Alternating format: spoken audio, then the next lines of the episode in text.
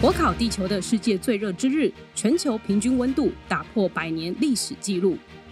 欧洲去年发生有记录以来最热的夏天，造成六万一千人死亡，今年恐怕更糟。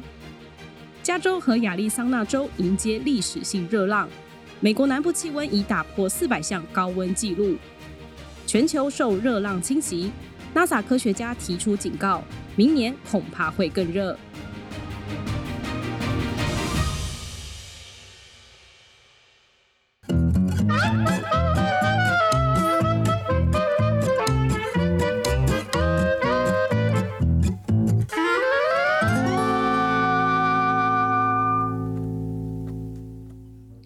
大家好，欢迎收听超直白新闻，我是张雅琴。我是李世端， 哎我觉得我不能继续主持这个节目， 我的人设一直在破坏说中不。定大家就想要听超直白新闻啊。 是是是。那刚刚开场的时候，小白念了一些，就是事实上是今年夏天的一个新闻啊，就是很多很多的气候的变化，对不对？对，真的很热。我我每天骑机车的时候，我感觉我的机车要融化了，对，你看小白骑机车，表示本节目真的没赚钱。真的很穷 啊。好啊，今年气候很热啦，啊，其实不是只有今年，事实上这几年我们大概都可以感受到温度有一些很不正常的状况，就是对都热啊等等之类的。好，嗯，那主要原因当然可能是人类造成的地球的暖化，尤其是呃我们排放了大量的二氧化碳。嗯，那关于这种气候的变化，从以前到现在一直都有一些争议，对，很多人都觉得说其实根本没有暖化这件事，暖化是一种骗局。啊，是吗？对，譬如说川普当总统的时候就退出了呃好像是京都协议还是什么之类，因为他就觉得这是骗人，嗯他不愿意。嗯事实上，有一部分也都是这样的一个想法。好，那有这个想法背后的一个逻辑，其实是因为过去的呃一些研究发现说，的确地球本来就是会有一个自然的循环过程，嗯就是从热变成冷，再从冷变成热。嗯，那呃，像有一些研究资料就发现说，在大概最近七十万年内，地球曾经有七次非常明显的冷热交错的一个循环。对，所以很多人就会觉得说啊，那这是正常的，我们现在只是刚好遇到热，那这个跟环境污染啊、废气的排放没有什么关系，这样子。哦，这样子也太奇怪了吧？大家根本掩耳盗铃 啊。哎、说得好、哎，掩耳盗铃，没错。我记得以前我在我们系上的时候，应该讲学院里面非常多学生嘛，，对，每到中午的时候，你会看到垃圾桶里面充满着什么你说回收的东西吗？呃，不当不，盒、便当盒。等等之类的。，对，但通常是在垃圾桶里，不是在回收里。嗯，原因很简单嘛，便当吃完是油腻的，是啊。那你要怎么去让它回回收收？其实是困难的，坦白讲。所以有一次院务会议，我就建议院里面我们有没有办法去做一些这种回收，因为实在是分量很多，嗯然后再加上我们是教育的单位，应该有这个教育的义务。但是我们想了一些方法之后，真的发现不容易，嗯很难。那在这种情况之下怎么办？其实很多时候人就会去合理化一些事情，我们可能就觉得、嗯啊，其实环保的问题也没那么严重啦，这可能是冷热循环的一个地球的自然的样子。嗯，我还有听过一种说法是说，台湾的回收都是假的，因为最后送到那个垃圾分类区的时候，大家还是把它拿进去烧了。真的是这样子、欸嗯我觉得，因为我觉得环保这个问题做不好，一直都是我们没有办法用一个简单的方式来做这件事。嗯如果有简单，我相信大家都愿意做；对，但如果没有，我们就会常常去忽略这件事情，或是甚至合理化这些事情。像刚刚讲的人热循环就是这个样子。嗯那我这边顺便跟听众讲一下，就是其实重点不在于地球从热变冷，再从冷变热这种循环，重点是这个循环的速度有多快。因为地球的生命有数十亿嘛，嗯，那通常这种热冷的循环需要的时间很长，对，这个循环的速度通常不能太快。可是我们现在会发现气温上升的速度很不寻常，对吧？嗯到了最近三十年，嗯，它上升的速度是每十年大概零点二一。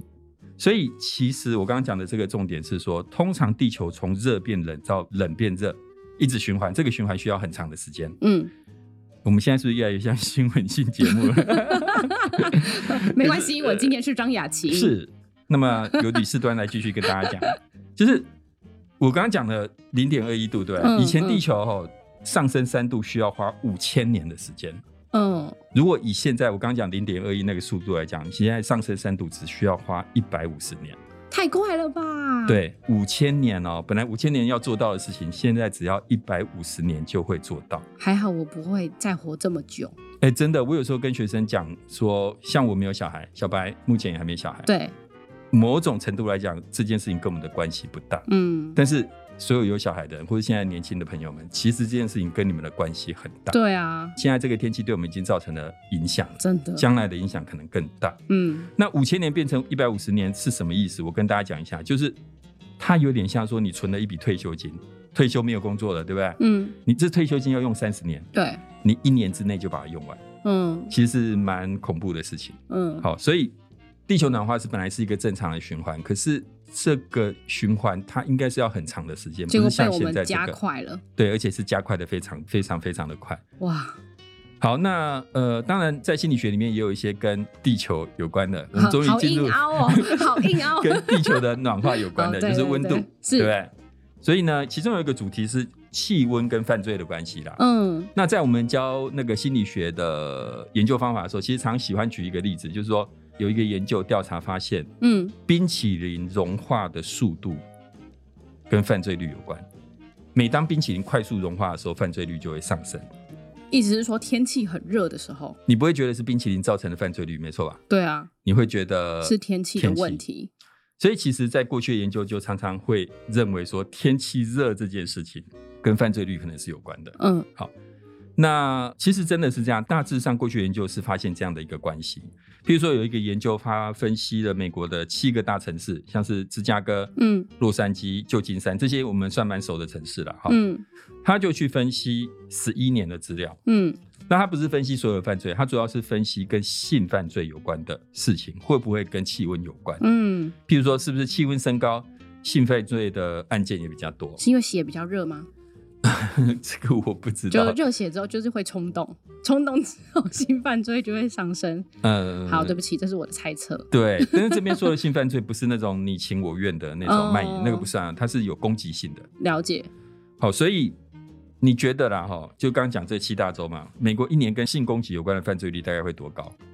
比如说一千个人会有几个性犯罪出现？嗯，一千个会有几个？嗯，很难哎、老师，这有没有基本上的有一些对照组吗？ 呃，八十个、一千个人，不不要把世界想的这么恐 怖，二十个，一千个大概只有一个，那也还不行啊，好像也是蛮蛮多的。嗯其实是算是已经是多了，对啊因为因为假设你把数量放大，对，嗯所以它十一年大概有九万多件。哦好，，那因为是大城市，所以我们要除以人口，然后再除以每一年的话，大概是一千个人里面有一件，千分之一啦。是好然后他去分析这些资料，他就发现说，气温每增加五度，性攻击的犯罪就会增加大概百分之五。太可怕了吧？ 对，五度百分之五，不过嗯五度百分之五听起来很可怕，但是呃，事实上，如果你用统计的效果去分析，会发现这个效果其实是小的。所以我们只能说，气温跟性犯罪之间有一个呃正向的关系。当气温升高的时候，性犯罪率也会升高。可是这个关系，坦白讲，并没有很强。对，也就是说，当然性犯罪的原因，除了气温以外，有很多其他更重要的因素。是啊，是啊，那呃，另外有一个研究，它分析我们东方的，像日本。嗯他分析四年的时间，然后去谈气温跟犯罪的关系。他就去调出救护车的资料，然后因为救护车平常是会运送一些生病、发生意外的人，对，可是他也常常运送一些攻击事件的加害者是或是受害者，是所以他就调这个资料。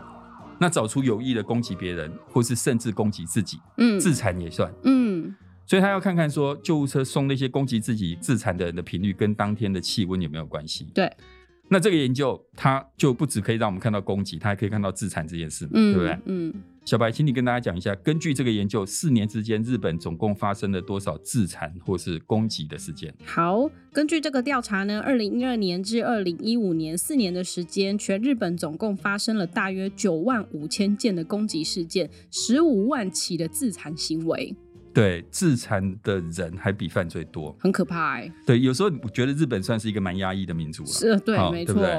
这个是全日本嘛？那你觉得全日本的哪一个地方案件会最多？这一东类型京，不是，诶、不是东京吗？不是可我觉得东京最乱啦，还有哪个地方？大阪。为什么？ 为什么我也不 知道？可能第一个当然大阪人口也多啦，不可否认嘛哦，所以还是要除以人数。好，然后第二个就是我所知道的，我自己去日本旅行，我不知道小白小白有去过日本吗？有啊，那不是很穷啊？我现在很 穷，以前去过， 疫情后就变穷了。就我觉得大阪算是全日本我最不喜欢的一个地方， 为什么？你觉得那边的人比较比较势利，啊？然后以全日啊，本、因为那边商业区啊，对对对，然后以整个日本来讲，它也算是比较相对上对人不是那么的温和的一个地方。啊，可是大家都会想说关系应该很不错才对啊。京都啊，嗯，关西就是京都对啊，啊，很京棒？都、大阪不是就也是差不多的地方吗 差很多。因为你如果有看日本综艺节目，你就会发现，包含日本人自己其实不是很喜欢大阪人。哦，嗯然后那个有一个非常有名的作家，日本的作家已经过世了，三崎丰子。嗯三崎丰子，我讲大家可能不知道他是谁，但是我讲他的最厉害一本书《白色巨塔》，嗯，大家都知道。嗯三崎丰子他就写了很多大阪人，因为三崎丰子他自己出身大阪，所以他写了很多大阪人的那种呃风骨嗯等等之类。对其实你想要了解大阪人，你去看三崎丰子的小说，嗯好、啊，但是三崎丰子的小说坦白讲蛮厚的啦，嗯现在的人可能吃不下 去。老师就要听你读书啦。好好好，好，好好然后所以我我稍微去查了一下，我们刚刚讲说四年的时间发生了大概呃多少件嘛？九万五千件，大概日本的犯罪率这样算不算很高？哈，所以我查一下，去年二零零二年，日本的犯罪率大概是每十万个人当中二十二件，就是千分之零点二啦，一千个人有零点二个嗯犯罪的事情。嗯，那我们回想一下，刚刚讲美国光是攻击事件就是一千千分个之有一，一个，对，嗯，日本是全部的犯罪加起来一千个只有零点二，哎就相对来说还是少蛮多的啊，少非常多，嗯非常的安全，对不对？对，算是，那你觉得日本跟台湾谁比较安全？哦当然是台湾 啦、真的，你怎么对我们这么有 信心？台湾治安不错啊，因为大家素质都蛮好的，对，嗯，其实我又再去查一下，日本我刚刚讲是千分之零点二，对吧？对，台湾是千分之零点零二， 哇，这是一个安全的国家，超安全，，对不对？嗯所以政府应该没骗我们啦、哦，嗯 因为这都是政府公布的数据。 难怪大家都说台湾是最友善的地方，对，所以去年有一个国际机构，他就去调查这个世界的安全指数。对，来，小白，著名机构 Numbeo 在二零二二年对世界各国进行安全指数的调查，台湾以安全指数八十四点一三分居全球第三名，是全球第三哦。那是全世界排名第三安全的国家，其中呢，白天独自走在街上的安全指数，夜晚独自走在街上的安全指数都获非常高的分数，获得的评分等级都是安全指数最高的等级哦。而安全指数排名进入前十名的国家，依序是卡达、阿拉伯联合大公国、台湾、曼岛、阿曼苏丹国、香港、亚美尼亚、日本、瑞士及巴林王国。而韩国则是排名第二十一名，新加坡是第二十四名。对，所以台湾世界第三，比日本、韩国、新加坡都还要安全。世界第三真的很厉害啦，对不对？ 但那个阿拉伯联合大公国有点出乎我意料之 外，真的可哦、能是因为他们晚上是不是不能出门？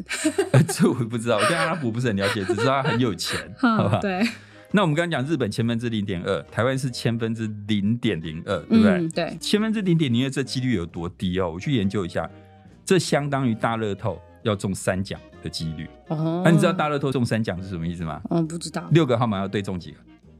一二三五个，四个，五个，五个。六个号 码你要看对，中我没有五在个 买乐透，你你这辈子有遇过六个号码对中五个的人吗？没有。没有，千分之零点零二就是这个意思。嗯所以你在台湾呐、在街上要遇到一个会犯罪的人，我觉得根据这个几率来讲，其实真的蛮蛮低低的。的。好，不过大家生活还是要小心呐、好吧？嗯好，那重点就是刚刚讲的这九万多起攻击事件，十五万多起自残事件，从救护车上面得到的资料，我们就要看它跟气温有没有关系。答案是有关系。气温变高的时候，会让自残的事件增加一点一一倍，然后嗯攻击事件一点一二。这意思就是说，本来有一个人自我伤害，对会变成一点一一人；嗯本来有一个攻击型的犯罪发生，一件会变成一点一二件。嗯，好、所以大概是这样子，比例来讲都差不多增加了百分之十啦。对，所以就像我刚刚一开始讲的，其实整体来讲，呃，气温跟犯罪率之间的确是有一个正向的关系，而且嗯很多研究都发现这样一个稳定的关系。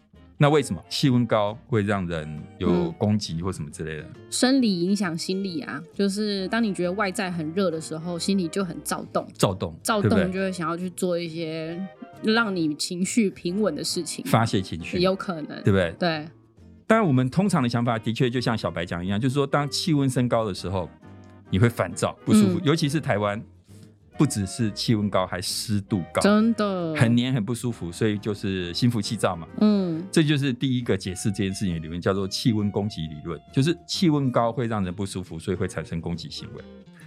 可是有另外一个理论，他讲的不是这样，他说其实这跟你的身体舒不舒适无关， 嗯，这跟气温改变了人们的日常生活方式有关。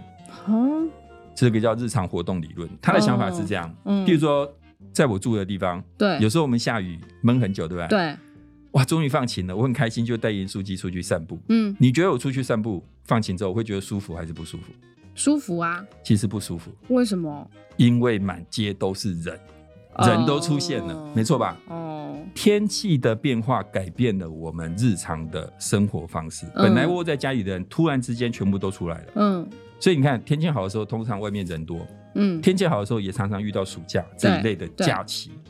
那当人都出来之后，会发生什么事？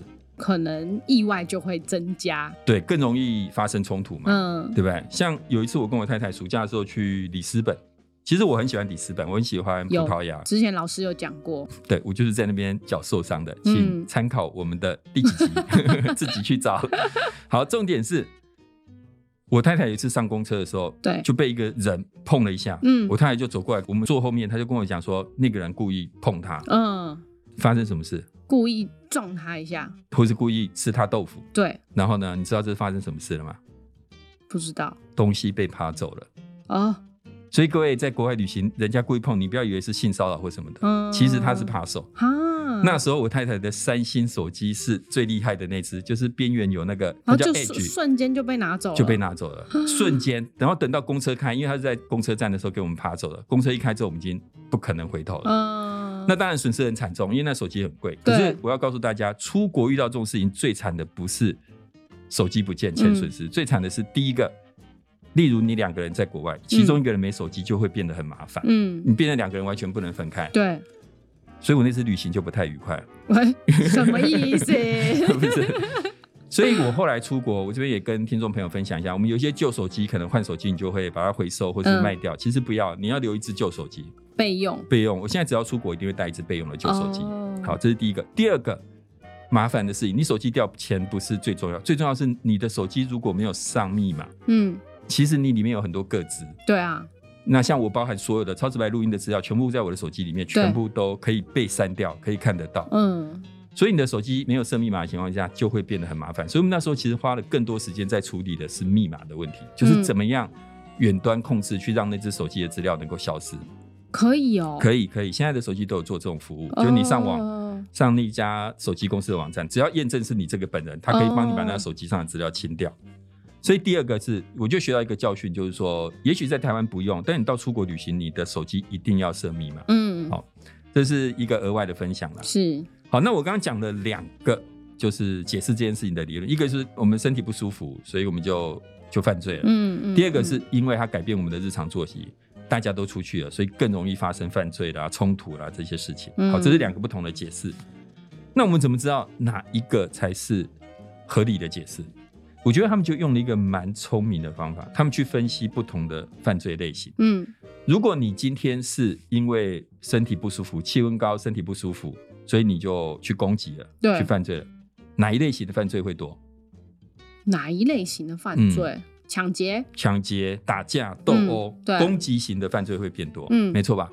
可如果你今天是因为人们都跑到外面去了，嗯你自己互动增加了，除了刚刚讲的攻击型犯罪，还有一些其他的犯罪也会增性加犯。罪，呃，性犯罪算攻击了，但是哦偷东西、偷哦，扒手，你不会因为身体不舒服去偷人家东西，对，啊，所以他就去分析两种犯罪的的类类型跟天气有没有关系。嗯，好，这个是不是一个很聪明的方法？对，我觉得真的很聪明，所以他就用美国的资料分析了三年的犯罪资料，比较夏天跟冬天的犯罪率的差异。嗯那当然，想象上夏天的犯罪率会比较高，因为气温高嘛。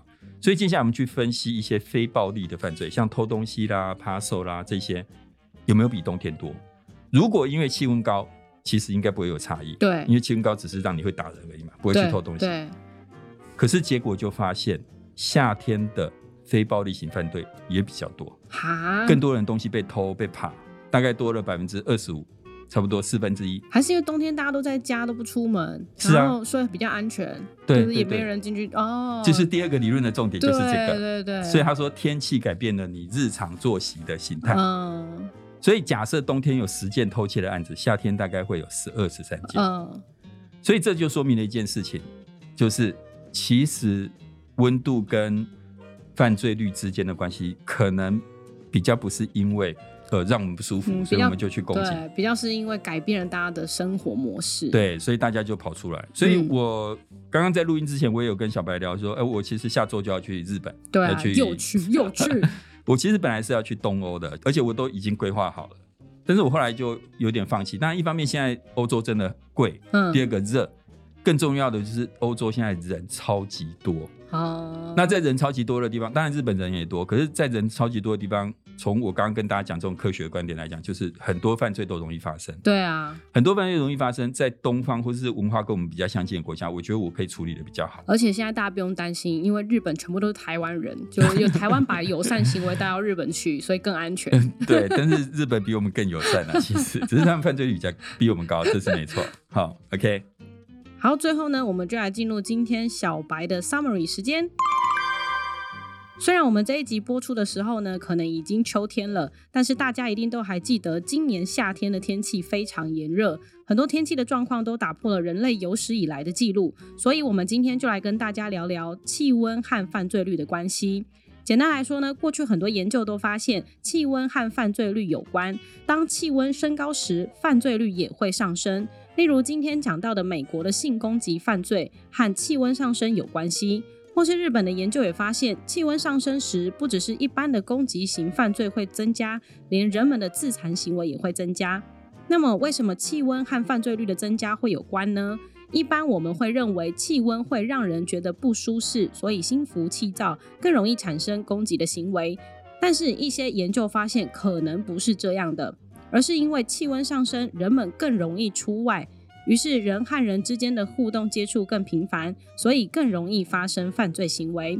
最后要提醒大家的是，气温对犯罪率的效果其实并不大，温度和犯罪率之间的关系算是有一个稳定但小小的效果，因此影响人们犯罪的还是有其他气温之外更重要的因素。对，所以其实哦，小白，你相信有外星人吗？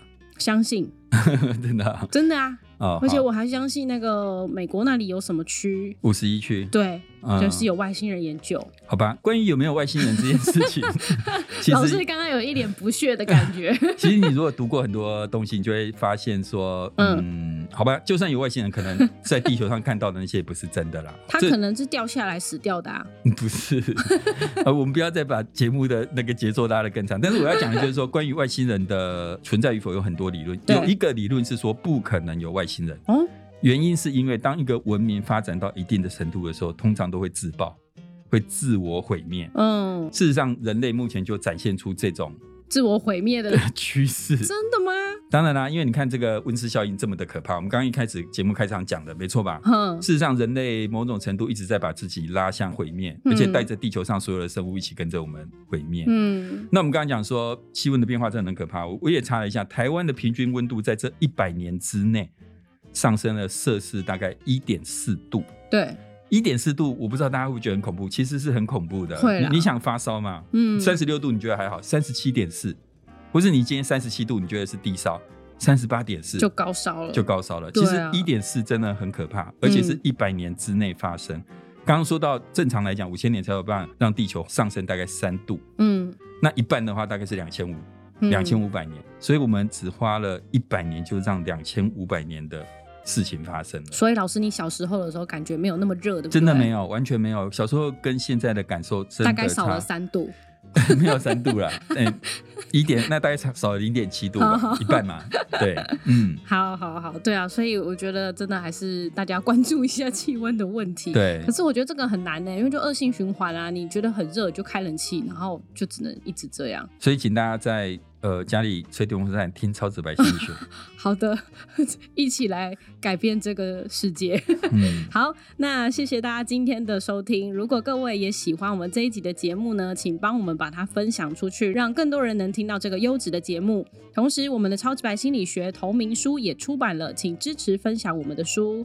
还有还有，我们有 IG 和 FB，也请大家追踪分享。此外呢，也希望大家未来和我们一起持续做公益。你可以在我们的节目介绍当中找到捐款链接，和我们一起帮助流浪动物。超直白心理学，心静自然凉。拜拜，拜拜。